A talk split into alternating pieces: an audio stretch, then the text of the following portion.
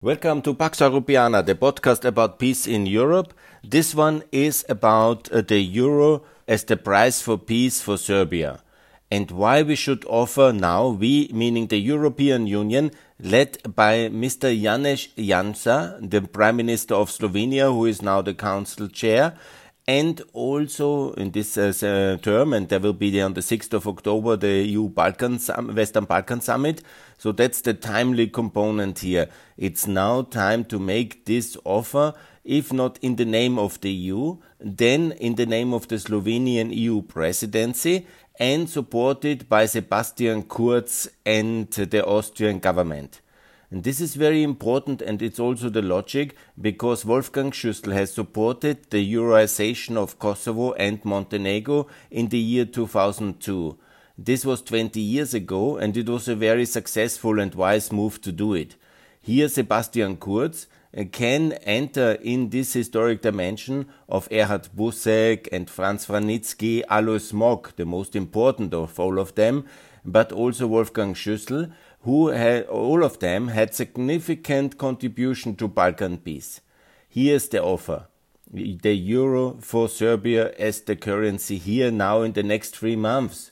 It can be done very fast technically. It's not a complicated process to euroize, and we need to give Serbia something concrete, tangible, widely visible, which keeps the passions down and makes it also very clear to the Serbian public that they get something in exchange for the recognition of the Republic of Kosovo. Because obviously that's only in the case of the recognition of the Republic of Kosovo. And of course, you know, there is a lot of questions of justice. Is this a good thing? Is this a bad thing? Is it a deal? Is it a dirty deal? Is it fair? Is it good? I will discuss all these issues in this podcast. First of all, let me reiterate and remind everybody that we are now already 10 years since 2011 in a dialogue between uh, Belgrade and Pristina. And it's not working. There is no progress. There is no progress since the Brussels Agreement, which was not implemented, and that's now uh, eight years ago. So, since Alexander Vucic is in power fully in 2014, there is no progress, not even in the technical minor levels there is no progress uh, and no meaningful results. And obviously, the strategy is now uh, from the side of Serbia and from the side of President Vucic uh, to play on the long game and basically delay this for another decade and to have no result. And then obviously it's meaningless and uh, that we have basically outsourced our foreign policy that means that we make dependent uh, the recognition of uh, the um, five EU members who have not recognized, but also dependent the future of uh, Kosovo, which doesn't have the same status like uh, Serbia towards the EU, because it's not a EU candidate country, it's only a potential candidate country, and it's also not in the OSCE and in the Council of Europe, which are very important European bodies for peace and for justice. And so Serbia is Kosovo is not. So this is entirely unfair and biased. While Kosovo is a pro NATO ally and uh, obviously wants to be a member of NATO, Serbia is somehow not ready for being part of our alliance. So you see the differences. Kosovo is performing, reforming, and pro Western, but is treated badly uh, from the Europeans and Serbia is uh, with China and Russia, but is treated very preferentially. So there is no logic in that one, and that is very clear, and we can continue for another decade with the exact status quo. I understand, obviously, that some in Kosovo say why now to reward uh, Serbia with the euro for um, uh, non compliance. But on the other hand, is it really so beneficial for Kosovo to continue another decade with this kind of uh, uh, charade of a dialogue, with a persiflage of a dialogue, without being in the European Union, without starting EU accession negotiation, without being in OSCE and in Council of Europe? Is this really so good? Obviously not. So a breakthrough can be achieved, and the price is the euro. There are those obviously who might say that uh, this is risky uh, playing with the euro and the eurozone is in danger. But I remind, and I will check the latest figure, uh, the GDP of the Eurozone is today, uh, just that I make no mistake, it's 13 trillion. The GDP of the Eurozone is 30, 13, 13, 13, yeah, trillion, trillion. Uh, and uh, Serbia GDP is, to be clear, 50, 50 or in 2020, I have the 2019 figures now. This is now, let's say, uh, it's uh, 53. Yeah? So that is uh, 50, 50. And I'm talking about 13 trillions of GDP in the Eurozone. So the risk is very minimal. And uh, don't worry, the Eurozone will just be as fine as it is now. And in general, on economic terms, I can also assure that a bigger uh, currency area makes more sense and is also deflationary. so anyhow, so it makes in economic terms very much sense uh, for the Serbs that I will also discuss because Serbia has already a um, currency policy which follows very closely the euro since about 2014 the history of the Serbian dinar is a complete disaster. Never forget this. Together with the Belarusian currency, it's the two worst performing currency in the world at least in Europe, maybe the Zimbabwe uh, currency and the Venezuelan dollar, uh, the Venezuelan uh, currency pesos is um, similar, but nevertheless. Since 2017 uh, to 2014, they have 117 uh, more or less following a stable currency, and uh, it's not packed, but it's similar to following in the kind of a closed peg and so it is very unproblematic to adopt the euro in Serbia in terms for the eurozone, but also economically, it is of course for all EU can, uh, members anyhow obligatory. So Serbia will also have the euro in the future. But of course, you know, first to join the euro, then to fulfill the criteria, and similar like Croatia, it can then be whatever theoretically Serbia is in this decade in the EU, and then another decade, like in the case of Croatia. So we are talking about 2040. And as long as uh, Serbia is not really recognizing Kosovo and is not joining NATO, that uh, is also very important in the case of a four-time aggressor, I think there is no way that uh, Serbia can anyhow join the European Union. And Mrs. Merkel made it very clear, I think, to Mr. Vucic just now recently at her goodbye visit. So ultimately, we're not talking about 2004, but about never. and so it's also very beneficial, I think, for uh, Serbia to do that yeah? and to adopt the euro on the model of Montenegro and uh, Kosovo. Good. Now let's discuss if that's the good thing for Kosovo. Yes, I think it's the good thing because the recognition will come. And that's very important because according to that, the recognition will then open the recognition for Spain, Romania, Slovakia, and Greece and uh, Cyprus. And then um, uh, uh, Kosovo can join NATO, be EU candidate country, and uh, the road is open. Also visa liberalization, also membership in the Council of Europe, also because when Serbia has recognized, obviously, I think maybe, of course, China will not and Russia will not allow the UN uh, membership, but WTO, Council of Europe, OSCE, I think there should be no way because in all these organizations there is no veto power by Russia. And once Serbia has recognized and accepted, I think this whole dirty campaigning and the backing of Russia and China should be at least diminished to a manageable uh, result. Whenever the UN membership might be not uh, the direct result due to Chinese positions or Russian positions, at least in the European and in the economic and global organizations where Russia and China have no veto, progress should be possible after that because there is no other way after Serbia has recognized. So I think it's very beneficial. And we need and let me discuss as well why the euro is the best option. It is uh, for Serbia because we need to give Mr. Vucic, let's assume he is what he always says in interviews. When you listen to his interviews, he says that he wants uh, the EU membership as exchange for recognition.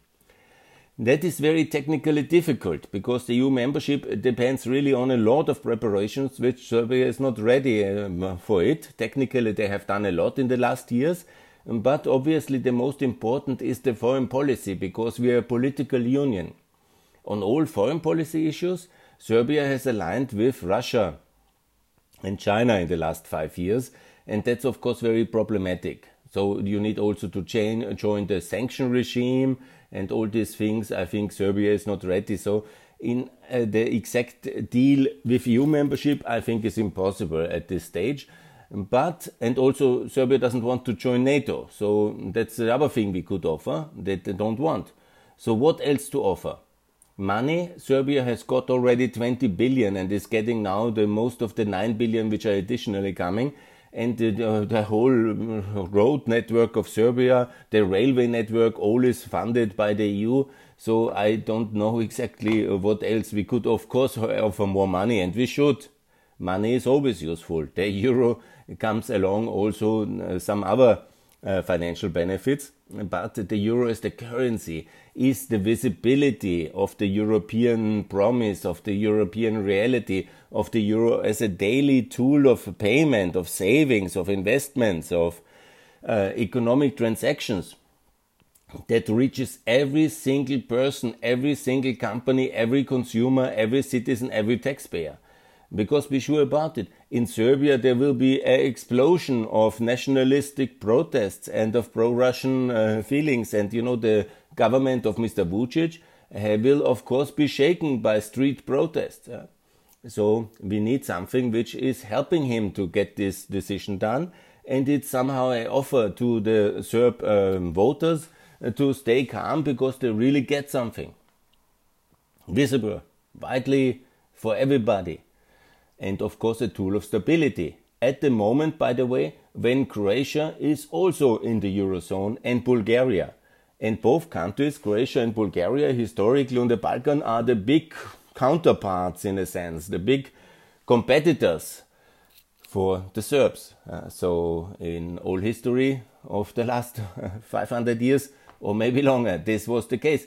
And so, ultimately, in that moment, it's also very, in a way, they will not be isolated. So, it's also very good uh, for uh, Serbia to be in the uh, euro, not in the eurozone. I maybe have to explain it. It's not a full membership that they have only to get after EU membership. Yeah?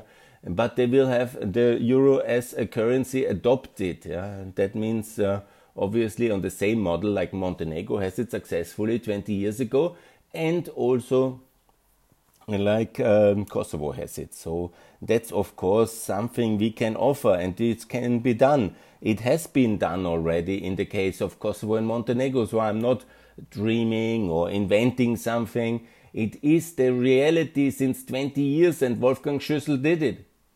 So now I call for Sebastian and uh, Kurz and for Janez They both together to make a joint Austrian Slovenian peace proposal for Serbia to have the euro in exchange. Obviously, that is not enough. We also have to uh, make uh, some accompanying uh, measures, and that's obviously in order to make that a very credible offer it's also very good if we and Austria and Slovenia together encourage the adoption of the euro in Albania and North Macedonia and Bosnia. Slovenia can help in the case of Bosnia. They have also very big interests. And also Austria can help in the case of Albania. We have the very best links between the Austrian National Bank and the Austrian and the Albanian National Bank. And possible Greece can help in the case of uh, Macedonia. And uh, it's not a necessarily a big help. But what is just necessary to transport with the euroization also the exchange of the currency system physically, the coins. Obviously, uh, countries who adopt the euro don't get own coins. Uh, so the Serbs have to live with the Croatian uh, euros when they want to have a Tesla, or they can use any other euro, obviously. But uh, there is a bit of help needed in, uh, as Austria has done in 20 years with Montenegro. You have to fly in the physical euros and the coins uh, towards, uh, in that case, it was Podgorica and uh, Pristina. Wolfgang Schüssel ordered that, and it was very good. And so Austria can do that for Albania, Greece for Macedonia, and, and then also Slovenia for Bosnia. This can be done very fast, and the good thing is Doing that is also not a big risk because these are really very small economies. Yeah? So don't worry anybody who is worried about the euro.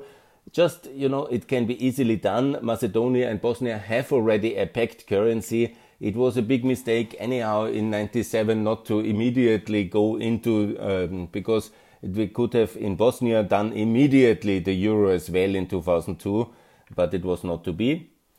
That was a mistake, but it's very stable currency system in Bosnia and also in Macedonia and also Albania, which is not pegged, but they follow relatively closely the euro. So economically, all three countries obviously are very integrated already in the EU market, and so they can do that as well. And that's very helpful for this offer because it's getting much more credible uh, towards the Serbian middle class and political elite when we at the same time Eurorize um, Bosnia and of course Albania, Macedonia, and obviously Romania. Uh, so Romania is the problem, but Bulgaria and Croatia they already joined the eurozone. And it would be so good if Ursula von der Leyen could call uh, Klaus Iohannis and push him a bit not uh, to, to reverse the decision to delay the Eurozone membership towards 2028, because that's a big mistake uh, geostrategically for Europe. And I don't know what's happening there. But I call Ursula von der Leyen, call Iohannis and Prime Minister Cîțu and push them hard to join the Eurozone exactly now. And that will obviously then, with the exemption of the pro-Russian uh, Orban, be basically all around uh, Serbia will have the euro. And that will strengthen the argument and that will strengthen the offer that we do. Of course, some people under the influence of Orban and some Eurosceptics, maybe some in Serbia, feel very patriotic about the dinar. They want to reject this offer because they don't want to recognize Kosovo. That will be a strong undercurrent of Serbian public opinion. So, if they reject this offer, what can we do? First of all, we should be very much clear that we will treat Serbia in case of rejection the same like Turkey. Turkey is a EU candidate country only in the name. De facto, it's frozen. The status is frozen. And Serbia will have the same status like Turkey. It will be frozen in case it rejects this peace offer. Because who is not for peace? Who is not for the euro? Why to have him in the EU? Anyhow, politically, Serbia today is pro-Russian country, pro-Chinese country, so we don't really need a second uh, Hungary in a sense there is also quite clear that Orban is so much pushing for Serbia in the EU because he, and only Serbia, not the rest of the Balkans, only Serbia, because he sees him, Vucic, and kind of political ally in authoritarian pro-Putinism in Central Europe. But okay, so Serbia will be frozen in its EU candidate status.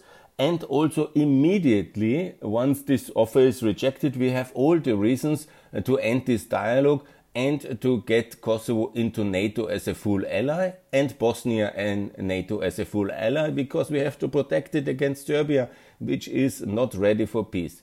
Additionally, both countries, Bosnia and Kosovo, which just have the EU potential candidate, can immediately get then the EU candidate status. And obviously, because they have been nation built by the EU, basically, they are much more advanced in EU regulatory adoption because all the laws from the beginning were done in EU compatible ways in Bosnia and Kosovo. So both can be very fast in the European Union, possible in 2029, and Serbia cannot be. And you know, alternative, obviously, the offer is if Serbia accepts uh, this offer, then 2029 is possible for all three countries. And uh, to, that means Bosnia, Kosovo for sure, Serbia in case it accepts.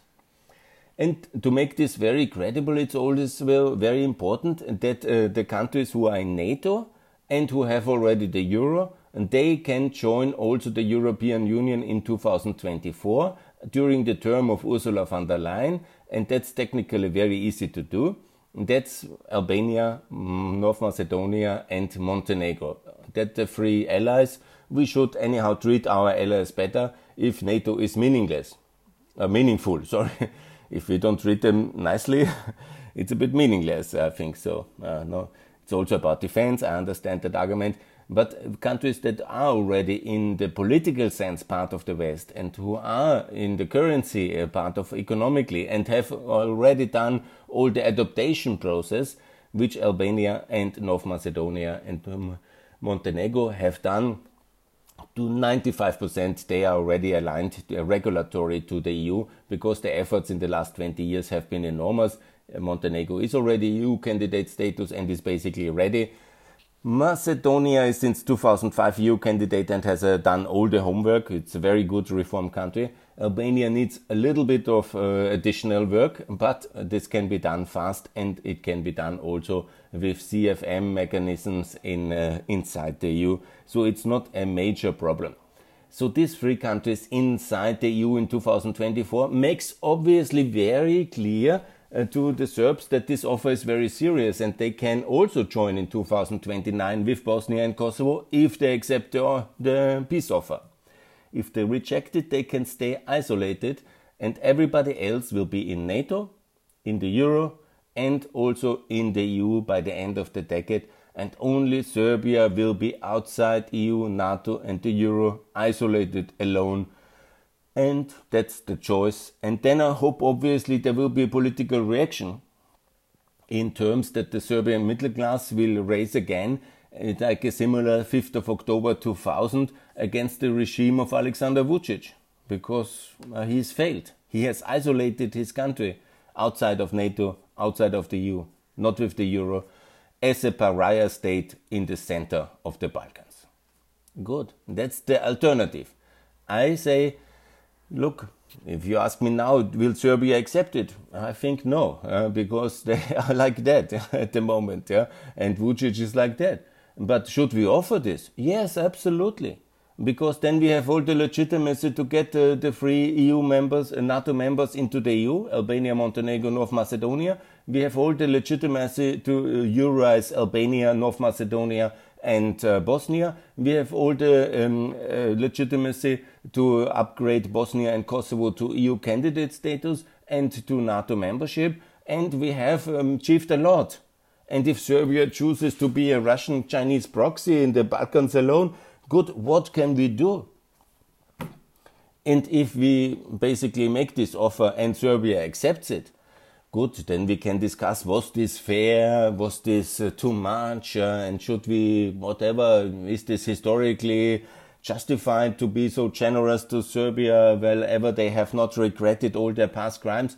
Good, we can attach all these issues of the past crimes towards the EU membership questions later and also make pressure on that one. There's no doubt about it they will also have to repent their crimes in Kosovo and Bosnia and Montenegro. And currently, what they're doing in Montenegro is a disaster. What they do against Kosovo is a disaster. How they block uh, Bosnia is a disaster.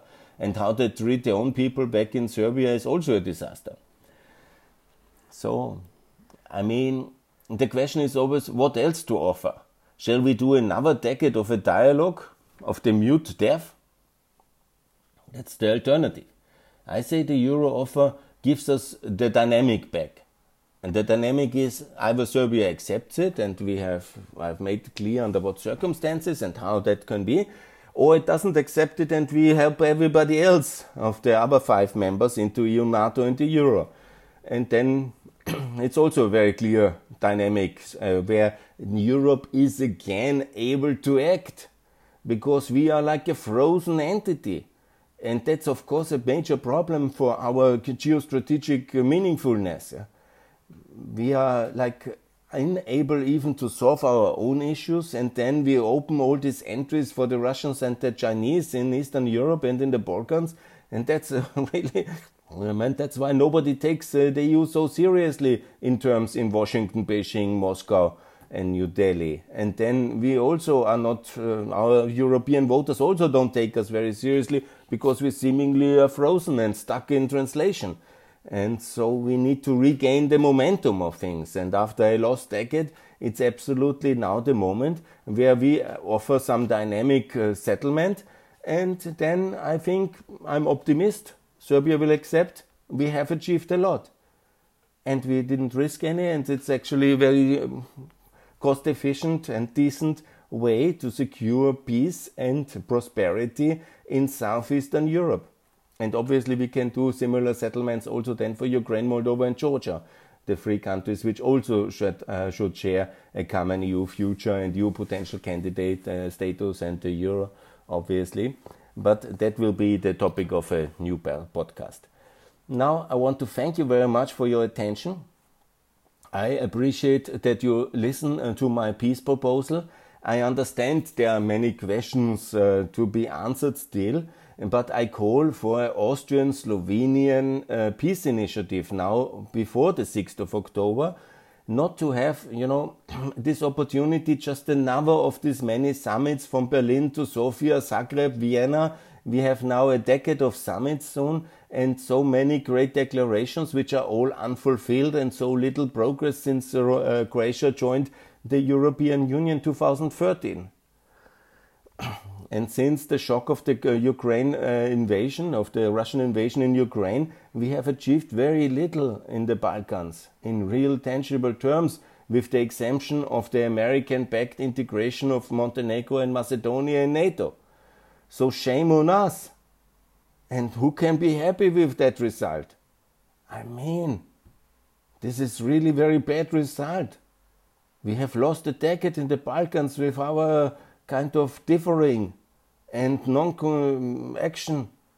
I mean, I don't blame everything on Macron, what he did in 2019 with blocking, but also our own kind of dynamic in terms of enlargement. It's ridiculous. It's ridiculously low uh, speed. So we have to gain momentum. And what the French now want for another 20 years, that's an outrageous scandalous. We cannot accept it. So by the euro, basically, we bypass the French resistance. We can do that ourselves with the Euroization. We don't need to ask the French on that one. And we can do that ourselves uh, with the Austrian, Slovenian central banks and with the help of the, if necessary, the Greeks. They will be very happy. They really want to have everybody else in uh, the EU as well and in the euro. And so this way we can do it. And that's the way for peace and not to be allowed to be blocked in our efforts in Southeastern Europe from Paris. Anyhow, good situation is clear. That's the way for peace. And here I call again fast track EU membership for the Euroized NATO members. And this should be meaningful very clearly to the Serbian public and to the elite, to the media I offer, which is also hard to reject. The alternatives must be painted as well in bleak uh, isolation uh, kind of scenarios because it's not to be rejected if you're a serious EU member candidate country. You cannot reject the euro.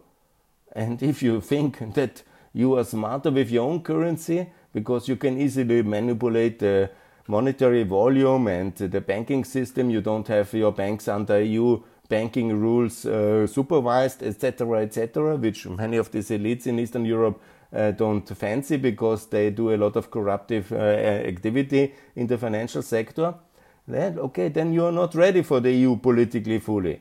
But the Euro unilaterally at least gives uh, some kind of uh, uh, limitation to this corrupt uh, called sovereignty in a way, because the elite has then also to submit to some kind of fiscal discipline and decency in rules, and that's of course really very important because we want good and decent economies and good and decent countries to join the European Union and not another Hungarian Orbanian uh, disaster. And that is also very important. Good. Yes, I think I was very clear. The road to peace goes by the euro. I remind everybody who is a bit skeptical still that we did it the same way in 1992 when we first did the monetary unification because the political uh, unification was impossible between France and Germany. And all the other treaties were coming like Nizza and others they were all coming later where we did more. And we are still not finished with political unification. But we have done the euro early because it was necessary for peace and for German unification and for opening in the Eastern European membership perspective. That was the historic deal of Maastricht. The same tool of peace can the euro be now for the Balkans? I say yes, and it should be. And I ask for your help. And thanks for your attention. Best regards for peace Give me a like on my um, uh, YouTube channel. I have also many videos on this topic on my YouTube channel at Gunther Fehlinger and also uh, the podcast. Please subscribe. On Twitter, I tweet for peace and the euro every single day.